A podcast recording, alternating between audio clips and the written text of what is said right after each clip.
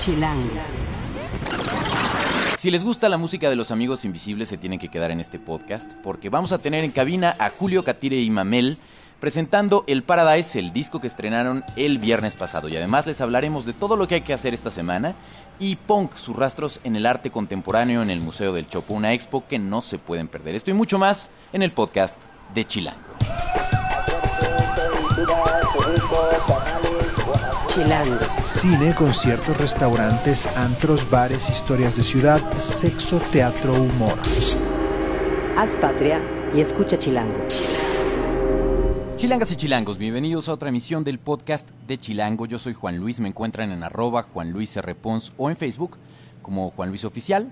Yo soy el director editorial de Chilango y encuentren todos los martes un nuevo podcast en nuestras aplicaciones. Ya saben, eh, la aplicación podcast de Apple, en Mixcloud o en Tuning. Y bueno, como les decía yo al inicio, estamos muy contentos porque tenemos unos invitados de lujo en la cabina de nuestro podcast. Y también quiero presentar a quien los trajo tal cual de la mano, que es nuestra coordinadora de guía, Vero Chávez. ¿Cómo estás por acá, Vero? Hola, con mucho gusto y muy contenta de tenerlos aquí en la cabina. Sí, porque como les decía, están con nosotros los amigos invisibles. Y está bien padre, porque además, eh, pues llegaron presumiendo al nuevo bebé, ¿no? Que es el viernes pasado, salió ya en todas las plataformas en Latinoamérica, el nuevo disco que es el Paradise. Por aquí, hola chicos, yo soy el Catire, bajista de Los Amigos Invisibles. Sí, por aquí Mamel, batero. Y por aquí Julio, el cantante, desafinado pero con sentimiento. Yo siempre le digo así al cantante, tú tienes que cantar pero con sentimiento, no importa la afinación. Y bueno, a ver, cuéntenos un poco del Paradise. De alguna manera, este es el disco que sigue después de, que fueron casi dos años más o menos del acústico. Sí, exacto. Sí, y inédito, bueno, el último que salió fue Repeat After Me, que salió en el 2013, ¿no? Eh, eh, tenemos casi dos años trabajando en este proyecto del Paradise. Y bueno, tenemos unas colaboraciones bien chéveres como Auténticos Decadentes, un tema que se llama Aquí nadie está sano. Eh, está Kinky. Inspirado en la vida real, aquí nadie está sano, o estás en cafeína, o estás en nicotina, o estás en maicina, ¿no? En algo. Estás en algo. Sí. Estás en algo, exacto.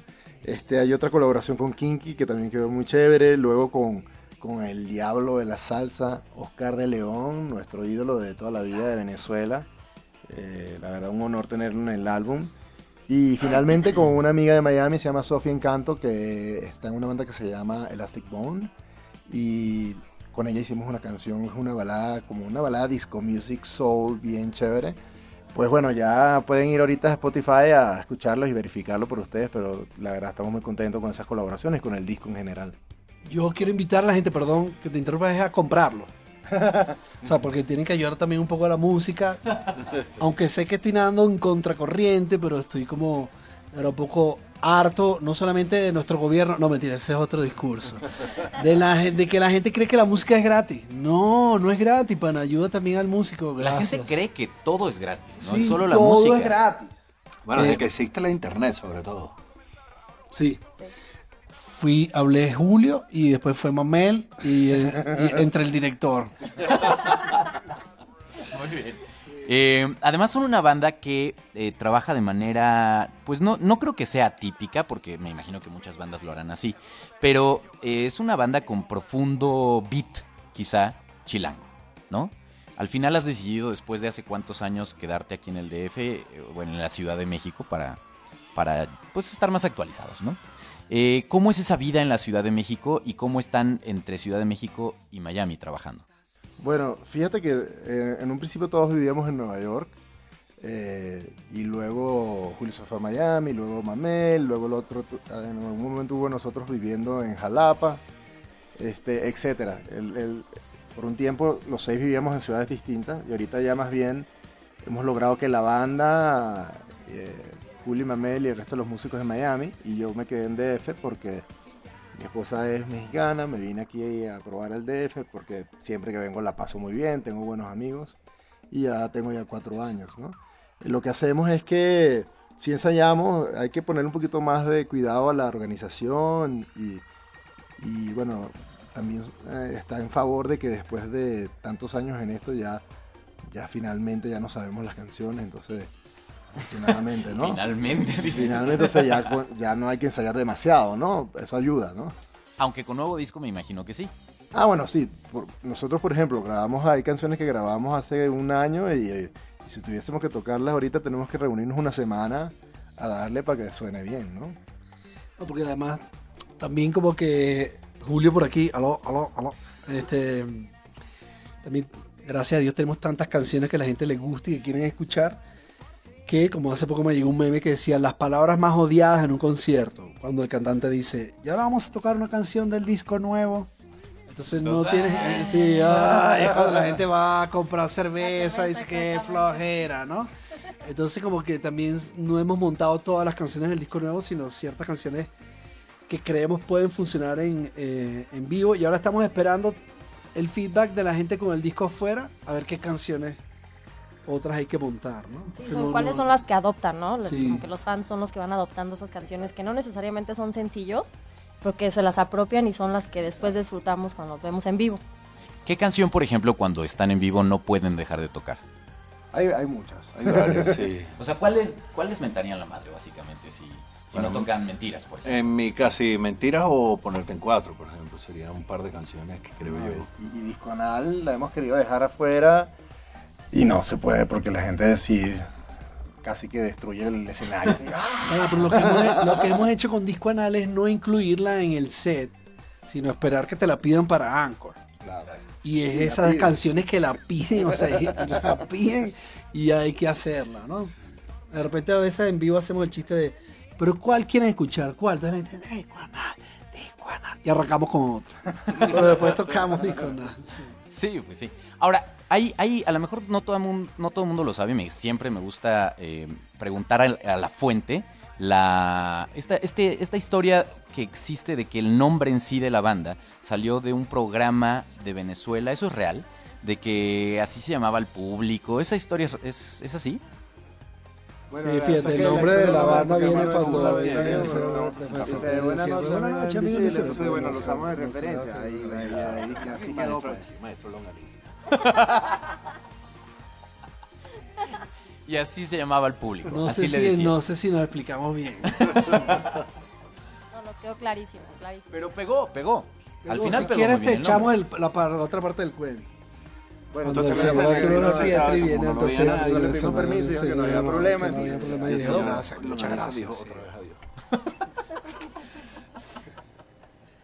Muy bien. Bueno, parece que no vamos a tener la versión. No, la versión oficial, ¿no? ya vi. ¿No? Ya vi, ya vi. La que verdad. así con Mira, como dijo mi gran amigo Jonás de Plastilina Mosh, Google it. Sí. No, pero es que ese es el problema. Hay millones de versiones y entonces siempre preguntamos a la fuente, pero en fin. Sigamos con el mito entonces. Ahora bien, eh, ustedes amigos invisibles que nos escuchan allá afuera, eh, pueden pensar eh, dónde los vamos a ver pronto. Eh, y creo que el compromiso más reciente va a ser en el Pan Norte, el 31 de marzo, que según lo que nos dicen, según lo que estábamos viendo, están completamente vendidos ya los boletos. Eh, ¿Cómo, o sea, ya han estado en Pal Norte alguna vez? Y si lo comparan contra el Vive, por ejemplo, que ustedes son como frecuentes del Vive, ¿qué, qué es mejor público, honestamente? Wow, no la pone difícil. O sea, lo único que yo te puedo decir eh, al respecto es que la locación del Pal Norte es mucho más bonita que la del Vive. Pero los públicos son increíbles los dos. Eh, la locación de, del, del Pal Norte es un parque verde hermoso. O sea, que puedes ir a hacer un picnic y, y el el, el foro. Claro. El Foro es el Foro Sol. Creo que el Vive mete más gente, el Vive Ah, no, claro, eh, sí, sí. vende más tickets, seguro, pero sí, es más bonito ahí. Los dos públicos son fabulosos increíble. y son de esas, además, que no creas cuando, cuando de repente, como nos preguntaba Verónica ahorita, no, ellos no van al Vive, te duele un poco el decir que no. Decir, no, el año que viene. O sea, como que te sientes, ¿no? De que hay un Vive y no te inviten, ¿no? Yo con, re- con respecto a los públicos, yo creo que es público de festival. El público de festival es ese que se va a invertir un día entero en escuchar música y saltar y cantar, etcétera, etcétera. Por lo tanto, o sea, yo no encuentro ninguna diferencia entre ambos públicos, la verdad. De verdad. Yo, lo único que, pa- para agregar un poco con respecto al Vive, sí, uno de mis conciertos así, top 5 conciertos de mi vida, fue en el Vive. ¿Cuál, cuál? Una vez que, eso fue creo que en el 2006, 2007, que cerramos el 2000 Vive, y nosotros como que no entendíamos, así como, ¿cómo es que vamos? O sea, porque por lo general el artista grande, gigante es el que cierra, pero entonces venía Café Tacuba y luego nosotros. Y no nos hacía ningún tipo de sentido, ¿no? El hecho es que... Todavía a mí me, no me hace sentido. Pero sí, no, lo que pasa es que nos, di- nos dijeron en ese momento que no, es que es una onda como que para que se prenda la fiesta, así viene el artista grande y luego se prende la fiesta. Bueno, el hecho es que los 50.000 personas que estaban viendo Café Tacuba se quedaron y vieron a los amigos. Y se montó, de hecho, Rubén de Cafeta, se, eh, Natalia Lafourcade se montó en el escenario. Eh, una viborita gigante, o sea, eso está hecho en YouTube ahí, pongan Amigos Invisibles de Latino, está increíble.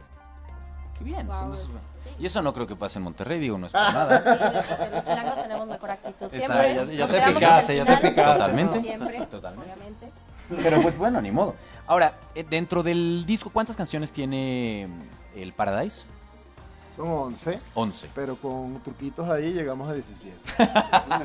Ok. Y lo que vamos a escuchar ahora es un pedacito de eh, Viajero Frecuente del Amor. Eh, que es sencillo, no es sencillo, porque ahí ya me hicieron bolas entre ese y Dame el Mambo. Bueno, lo que pasa es que Viajero Frecuente eh, la estaban dando en la preventa. Si comprabas en la preventa el disco, te daban ese, esa canción. Entonces quedó como medio sencillo, como que sí, como que no. Como de pre-sencillo. Y Dame el Mambo sí es sencillo que lanzamos en noviembre. Con video, video lírico, un video que además hicimos en Guadalajara, disculpen los chilangos, pero es que estábamos en Guadalajara para el Festival Coordenadas, que estuvo brutal. Aprovechamos esos días para hacer sesión de fotos y video. Entonces, eh, todas las chicas que salen ahí en el video, que es como el paradise que está en nuestras mentes, pero que nunca ha sucedido, como un deseo reprimido. Está en Dame el Mambo. Me quería reír. No, yo Bueno. lo que quería era llorar, porque no se ha dado el, el Paradise. Muy bien. A ver, entonces vamos a escuchar un pedacito, si les parece bien, de eh, Viajero Frecuente del Amor, ¿no? Y regresando, les voy a preguntar justo de comida venezolana en la Ciudad de México. ¿Les late? Escuchemos un pedacito.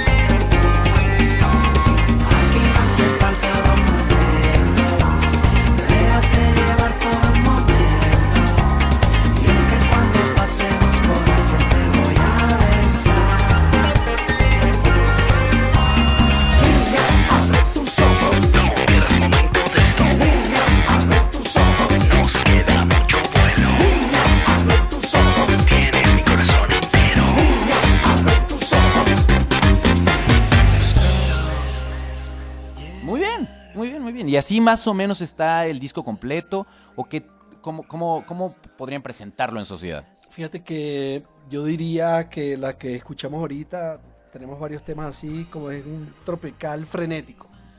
Algo que el productor Enrique González Müller quiso tener de los amigos. Este productor es un chico venezolano que tiene mucho tiempo viviendo en, en Estados Unidos, es profesor en Berkeley de música y producción. Y él cuenta de que él conoce a los amigos desde que él no podía entrar a los conciertos. Con los años nos conocimos y siempre estuvimos por trabajar juntos y el primer disco que estamos haciendo. Él decía, yo quiero captar lo que son los amigos en vivo.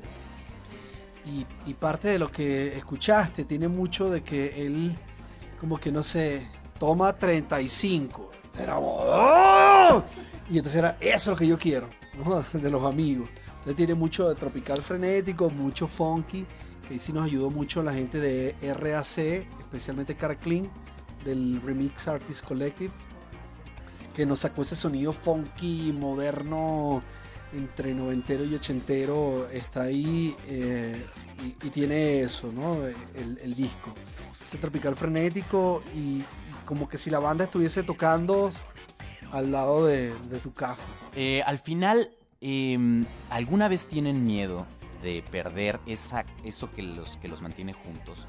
O sea, porque al final cada disco es una nueva oportunidad. Cada gira es un nuevo salir y ver y probarse otra vez ante el público. Y es probar eh, sus nuevos trajes. Y eh, metafóricos y reales, ¿no?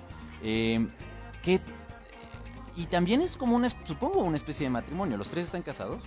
Sí. Y al final es eso, o sea, es mientras el tiempo que queramos estar juntos, ¿no? Mientras el amor nos dure. Eh, después de tantos años, dos décadas como tal, eh, ¿cómo se sienten amorosamente entre ustedes? No, mira, yo por mi lado, yo siento que esto tiene que durar hasta que dure. O sea, no ando pensando que si el día que se acabe voy a caer en un trauma eterno y o sea, supongo que todo tiene su todo tiene su final, como dice Héctor. Héctor. No, pero por el momento estamos en esto y estamos trabajando y nos sentimos contentos, pues. Básicamente. Pero sí, fíjate que hay algo eh, eh, importante de este disco, que igual no, no me gusta mencionarlo, pero creo que los fans que están escuchando este- están, se están haciendo los locos. Pero es un disco que estamos haciendo sin dos de los miembros originales. Y de alguna manera, para nosotros este es un disco así como que, bueno, vamos a otra vez a ganarnos a los fans, o, o no ganarlos, pero de alguna manera sí tenemos que mostrar que el sonido de los amigos continúa. O sea, es como un proceso de eso que acabas de decir, ¿no? De que, bueno, ¿cómo hacemos para, para seguir sonando como, como siempre hemos sonado y de seguir siendo lo que somos? Y sí hicimos un gran esfuerzo y, y estamos felices, ¿no? Pero sí fue un parto emocional, intelectual, creativo, ¿no? Y creo que algo, lo, lo que tú preguntas, sobre todo la clave para estar juntos, y siempre lo hemos mencionado, y es algo importante en cualquier relación, es que no hemos tenido sexo entre nosotros. Porque el sexo Todavía. lo arruina todo. El sexo lo arruina todo. Entonces, es importante mantener eso en una banda. Consejos para las bandas nobles que empiezan. No cojan. Entre, ustedes, entre ustedes. Ni con la morra de los Ah, esa- ni con la morra del bajista porque jodiste la banda. Ni la morra del baterista. No, hay muchas morras allá afuera, loco, para que vengas a joder la banda. Muy bien. Para cerrar, me gustaría preguntarles justo, aprovechando el asunto de que pues, tienen un pie en la Ciudad de México. Eh, la, bueno, nuestros podescuchas saben que tenemos una, una franquicia anual que se llama Comer Rico por menos de 150 y tratamos de meter cocina internacional, ¿no? De pronto, restaurantes, buenos restaurantes o auténticos sabores de otras partes del mundo. Y el año pasado, si no me acuerdo mal, eh, incluso en los videos en la serie de Comer Rico, fuimos a Órale Arepa, que está en muy cerca de la embajada de Venezuela. Entonces. En Polanco. Entonces queríamos como justo preguntarles si Órale Arepa qué, le- qué opinan desde un punto de vista más de paladar venezolano y qué otras recomendaciones nos, nos harían para probar comida venezolana en la Ciudad de México. Mira, sí fui a Órale Arepa y sí es bastante fiel, ¿no? Sí le echan ganas y que las cosas sepan como son. Sabes que la, la comida tradicional de un país cuando lo llevas a otro, de repente los ingredientes y se van perdiendo cosas y ellos hacen un gran esfuerzo. Así que por mí aprobado, de verdad, la comida arepa, No le ponen chile. no. Sí, Ah, eso. Bueno, El, el chile aparte. no, exacto. Bueno, pues fíjate que en Venezuela tú vas a una arepera y te ponen siempre el picantito Claro, ahí. picantito. No, pero que nadie lo usa, pero... pero Yo, yo he probado aquí los chitos que tienen chile. Los doritos tienen chile. Coño, que sí. los dulces Los- tienen chile. tienen Todo tiene chile. La todo fruta tiene chile. hasta la, hasta la chupeta que Sí. con chile. Este, y la verdad, eh, oye, no he ido a explorar mucho la, la comida venezolana porque de alguna manera a mí lo que me pasa es como que yo, bueno, yo hago arepas en mi casa, pues. Entonces como que de repente ir a, comer arepas a algún lado así fancy, es así como que, no, tú agarras tu arepa, tu harina y te la haces y listo, ¿no? ¿Qué es lo que hacen todos los venezolanos? O sea, Y la haces de origen, tal de origen, con la harina. Porque, porque no creo que muchos chilangos hagan tortillas de origen. Eso está bien difícil, pero también los chilangos tienen una cosa increíble que puedes conseguir tortillerías en todos los mercados y en todas las esquinas, tortillas frescas, entonces tú dices, ah, no, es como, Si en Venezuela hubiesen arepas frescas hechas en todas las esquinas, no, no las Sí, haría. pero yo creo que no la haría. Como que el venezolano tiene algo de eso de la, la arepa recién hecha, que es importante comérsela recién hecha. Fíjate que hubo un producto, una tostadora que se llama tostiarepa. Porque tal vez una de las cosas más fastidiosas de la arepa es cómo la haces, si la hago frita o la hago... Esto era, tú nada más ponías la bola de masa, la ponías en la tostiarepa. Tuvo éxito para la gente que no sabe, pero el que sabe hacer arepa dice, no, queda muy gruesa. La tostiarepa queda muy gruesa. No es la arepa original. ¿no? Entonces, si al venezolano le gusta, como que la arepa hecha en el momento. Muy bien. Perfecto. Y bueno, pues si los quieren escuchar, ya están, ahora sí, desde la semana pasada, como les decía, eh, desde el viernes en todas las plataformas en toda Latinoamérica, eh, con este nuevo disco, El Paradise. Y además, el 3 de junio, 3 de junio, van a estar en Anónimo. En el DF Festival Anónimo, en el Pepsi Center, va a estar bueno. Eh, Anónimo es una agencia de management eh, que tiene muchísimas bandas de Guadalajara. Van a estar todas tocando. eh, va a estar eh, Siddhartha, Caloncho, eh, Technicolor Fabric, Porter, entre muchísimas otras, que son además bandas muy, muy buenas. Y bueno, nos invitaron a cerrar el festival. Así que los esperamos allá. Va a estar muy bueno. Buenísimo, ahí está la cita entonces. Perfecto. Muchas gracias de verdad por darse un tiempo para venir al podcast de Chilango. Es un verdadero gusto. Y al cierre del podcast, si se quedaron con ganas de escuchar un poco más, vamos a ir un poquito más de Dame el Mambo. ¿No? Pero de, de entrada, muchas gracias. Si los quieren seguir, sus redes son. Eh, Twitter e Instagram son AMGS Invisibles y Facebook Los Amigos Invisibles y el website www.amigosinvisibles.com. En el website les tenemos las franelas de El Paradise, que son, se iluminan eh, en la oscuridad, son glow in the dark. Y también tangas, que pueden ser unisex, ¿no? El que se lo quiera poner, se lo ponga. No, pero de verdad, tenemos tangas, quedan bien, que tenemos tangas. ¡Quedan bien! Y también brillan en la noche. Y Si también quedan brillan bien, en la no te oscuridad. hacen ver tan bien Sí, entonces. Son el Paradise. El Paradise tangas y el Paradise playeras. El Paradise brilla en la noche. Muchas gracias. Vale, a ustedes. Chilango. Esto es Tercera Llamada. Tercera Llamada. Comenzamos. Si pasa en la ciudad, está en Chilango. Esta semana tenemos muchas actividades. Tome nota. De entrada, eh, cambio de mes. Y el cambio de mes trae una nueva revista, eh, de la que estamos muy orgullosos, y nuevas actividades para hacer. Empecemos con Metallica, que trae su nuevo disco Hardwired to Self-Destruct, y a Iggy Pop a tres shows en el Foro Sol a las 8.30 de la noche. Eh, también está El cielo de los presos, una hipótesis teatral de la vida de cuatro familias tras la masacre del 68. Se presenta en el Foro Lucerna a las 8.45 y el boleto es de 350 pesos. Eh, Natalia Lafourcade llega al Teatro de la Ciudad con Hasta la Raíz el jueves a las 8.30. También llega a teatro desde el viernes un tranvía llamado Deseo, la emblemática obra, con evidentemente una nueva producción, un nuevo elenco, eh, que llega al Helénico a las 8.30 de la noche. Ese viernes también es el homenaje de la Sinfónica Nacional a la música de las películas de Stanley Kubrick en Bellas Artes a las 8 de la noche el viernes. El boleto empieza desde 80 pesos, entonces es una opción muy accesible y también hay una función el domingo. El sábado eh, pueden reírse con la estética del crimen en el Teatro Fernando Soler. Hay dos funciones, a las 5 y a las 8.30. Y hay música, diseño y arte en Black, un festival en el Hotel Reforma con Seth Trockler, eh, Pablo Montiel y, más a las 8 de la noche. Ahí la entrada es 600 pesos. Eh, y el domingo pueden cerrar tranquilos con exposiciones. Eh, una es Remedios para Leonora, donde pueden conocer la amistad entre Remedios Varo y Leonora Carrington en el CENART. O también pueden checar las apariencias engañan los vestidos de Frida Kahlo en el Museo Frida Kahlo de 10 a 5.45, creo que es el horario del domingo. Y el boleto es, o empieza, o el boleto de entrada es de 90 pesos. Muy bien.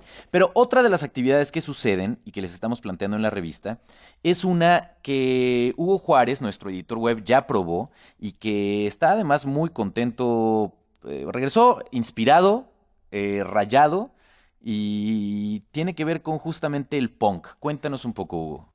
Pues no sé si inspirado porque es como demasiado rebelde, entonces no sé si debería decirlo enfrente de ti en este momento, Pero sí, sí me inspiró. La verdad es que sí está muy padre esta expo que se llama Pon sus rastros en el arte contemporáneo, Juan, y está en el Museo del Chopo, justamente, que es de mis museos favoritos de la ciudad. Me encanta también la zona, está muy, muy padre. Todavía tienen todo el mes de marzo para visitar, entonces te la recomiendo bastante. Que corre entonces desde ya y hasta qué día de marzo? El 26. El Hasta el 26 se 26. va, en una de esas se alarga, pero ya saben que no hay que confiarse. Entonces, 26 de marzo, último día. Perfecto. ¿Y por qué te gustó tanto? ¿Qué, eh, qué es lo que podemos ver en esta exposición? Mira, la verdad a mí sí me cambió un poquito el panorama acerca de la palabra. Yo te quiero preguntar a ti, ¿qué es lo primero que viene a tu mente cuando escuchas la palabra punk, por ejemplo? Pues yo creo que música, una manera de vestir, quizá estos pelos parados, eh, largas cabelleras. Sí, como, como, una, como una actitud probablemente ante la vida. Yo me quedaría con lo último. Fíjate que yo antes justo hubiera contestado igual que tú, lo cual no está mal. O sea, tu, tu respuesta está bien. Pero en la expo amplias un poco más tu panorama acerca del concepto del punk. Entonces, sí, por supuesto, este es un eh, movimiento que empezó como a tener más eh, notoriedad a finales de los 70s o segunda mitad de los 70s mediante la música, claro, porque fue mucho más expuesto. Y esto llevó a ciertos looks, cierta moda, cierto todo esto. Sin embargo, eh, pues esta es una tendencia que ha marcado todo el siglo XX y tiene que ver mucho con lo que decías al final, un poco como la identidad y también como este sentimiento de protesta ante lo establecido. Que en los finales de los 70 pues tuvo esta manifestación en la música. Pero empezamos desde el dadaísmo, por ejemplo, que es un eh, tipo de arte o una corriente que rompía con lo establecido. Y justamente en esta expo vamos a ver esto, ¿no? Un poquito acerca de los orígenes del punk, pero no se centra solamente en esto, se centra más bien en la influencia que ha tenido en arte contemporáneo. Hablamos de las últimas décadas del siglo XX y de inicios del XXI. Entonces, eso se me hizo muy interesante. Muy bien. ¿Y cómo, y, y- y cómo se muestra esto en la exposición? ¿En qué, qué son piezas? ¿Es colección de objetos? Eh, es, piezas de arte? Eh, ¿qué, estás viendo en la exposición como tal en el Chopo? Mira, lo que vemos realmente son, eh, por ejemplo, revistas, fanzines, eh, videos, cortometrajes, algunos fragmentos de películas, incluso tenemos periódicos, reportajes, hay pósters eh, intervenidos de algunos iconos del pop o de películas muy conocidas que se intervienen de forma muy radical, de forma muy contestataria, de forma muy incómoda, ¿no? Como para hacer más manifiesto este sentimiento de desafío a la autoridad, de incomodidad con el sistema político, social, que viene muy ad hoc a lo que estamos viviendo. Pero es interesante que sí, efectivamente, ahorita estamos en una época un poco de, de desestabilización, pero este movimiento pues siempre ha existido, o por lo menos en el siglo XX y parte de, este XXI, porque siempre hay este sentimiento en ciertos grupos o artistas de incomodidad, de reaccionar ante lo establecido. Entonces no es que sea nuevo, eso es lo que, digamos, nos hace reflexionar esta exposición. También hay algo como de escultura, de instalación. Hay una, eh, yo diría instalación muy padre que es una pared en el chopo que haz de cuenta como si insertaran o si hubieran clavado en, en la pared eh, discos de vinilo. Pero en la parte de abajo, en el piso, justo debajo de esta pared están los vinilos rotos. Entonces es una pared muy grande que se presta muchísimo para la selfie, pero que también es una parte muy, muy chida de decir, pues nos revelamos y rompemos los discos y hacemos cosas incómodas, ¿no? También de pronto, por ejemplo, a mí me llamó la atención una artista eh, que durante los eh, últimos años ha estado eh, haciendo con un movimiento como de, no sé cómo llamarlo, performance, en cual es una mujer, es una artista femenina, y eh, orina en lugares públicos y privados. Y entonces se graba haciendo esto. Ok. Pero orina de pie. Es una mujer que orina de pie. Entonces, esta es una forma de decir, de rebelarse un poco contra el género, pero también contra lo que se espera, entre comillas, de una mujer, que es que orine sentada. Ella lo hace de pie y además en lugares públicos.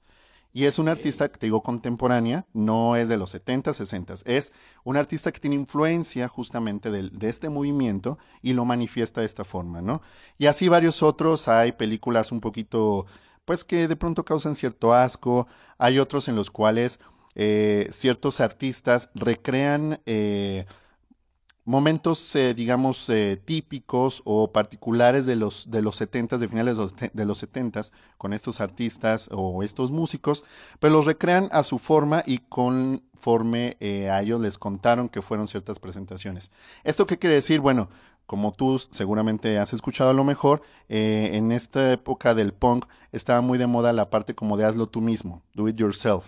¿no? De rebelarte, obviamente, como ya lo dijimos, contra lo establecido, contra las instrucciones que te dan los demás y hacerlo como tú quieras. Entonces, ellos hacen justo eso, recrean estas escenas o conciertos de artistas a su forma, como ellos se lo imaginaron o les contaron y se graban haciéndolo. Se me hizo interesante y se me hizo que esta expo tiene un trasfondo muy padre. No nada más es como revelarse y como hacer las cosas como yo quiero y romper con lo establecido, sino sí realmente tener una influencia de un movimiento que ha estado presente durante ya muchos años en el arte y en la filosofía y en la sociedad. Entonces, no creo que sea como vacío, como nada más nos hacemos los chistositos. Y otra cosa que me gustó es que en la parte de arriba, que yo nunca había subido a la parte de arriba del chopo, es padrísimo, se ve muy, muy padre. Eh, ahí sí ya tenemos una parte pequeña mediante recortes de fotografía o mediante portadas de discos en la que te cuentan la historia del punk como tal, desde los años del dadaísmo hasta la actualidad. Y obviamente hablamos de algunos músicos muy importantes eh, de la época de los 70s y 80s, ¿no? Hasta la actualidad. Entonces, ya que viste como toda la influencia del movimiento en la parte de arriba, que es eh, la que se quiere que, Que es visites como la al parte más final. formal. Exactamente. Ahí sí ya tenemos documentos, te puedes, eh, ahí te digo, libros, portadas de discos, videos, en donde puedes ver como tal la historia del punk, que es algo que yo no puede sabía. ayudarle a alguien que ya es conocedor del tema porque va, va a encontrar más referencias y más material. Y también para los que no tenían mucha idea a- a- del, del tema como tal, para justamente introducirse en una, como dices tú, una de las actitudes ante la vida que han acompañado buena parte de los años de esta generación y la anterior. Definitivamente. Vamos a encontrar más de 40 artistas expuestos ahí, entonces creo que hay muchos puntos de vista, hay carteles, hay cine, hay música, hay de todo, entonces yo creo que está muy, muy, pues muy rica, ¿no? Muy vasta. Buenísimo. Entonces, otra vez está en el Museo del Chopo. Es en Doctor Enrique González Martínez 10, en la Santa María la Ribera. Es de miércoles a domingo de 11 a 19 horas y cuesta 30 pesos la entrada, pero si vas el miércoles es gratis. Yo creo que vale mucho la pena. Perfecto. Muy bien. Muchísimas gracias, Hugo. Te pueden seguir en arroba Poketronic con K. Sí, así es, con K en medio y al final, Poketronic todo junto. Muy bien. Y bueno, pues vamos a despedirnos como lo prometimos con un pedacito de Dame el Mambo de Los Amigos Invisibles. En la producción estuvo Rafa Med Rivera, en la asistencia de producción estuvo Alex López. En nuestras redes sociales, en Twitter, en Instagram y en Vine, como chilango.com nos encuentran, en Facebook como Chilango Oficial, en YouTube como Chilango, en Foursquare como chilango.com. Toda la conversación la ponemos en el hashtag podcast chilango. El diseño de audio es de Omar Morales. Hagan patria y escuchen Chilango. Yo sé cómo te gusta, ven y mueve tu cintura. Acércate, princesa, y deja la pena para que sientas la candela. Dame el mambo, dame el mambo, dame el mambo, dame el mambo. Ven, princesa, y deja la pena para que sientas la candela.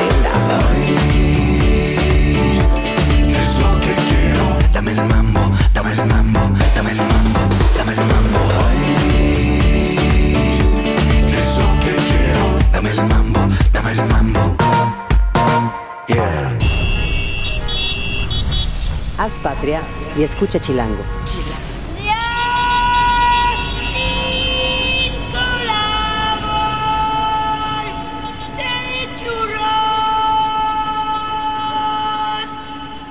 Derechos reservados, Chilango 2017.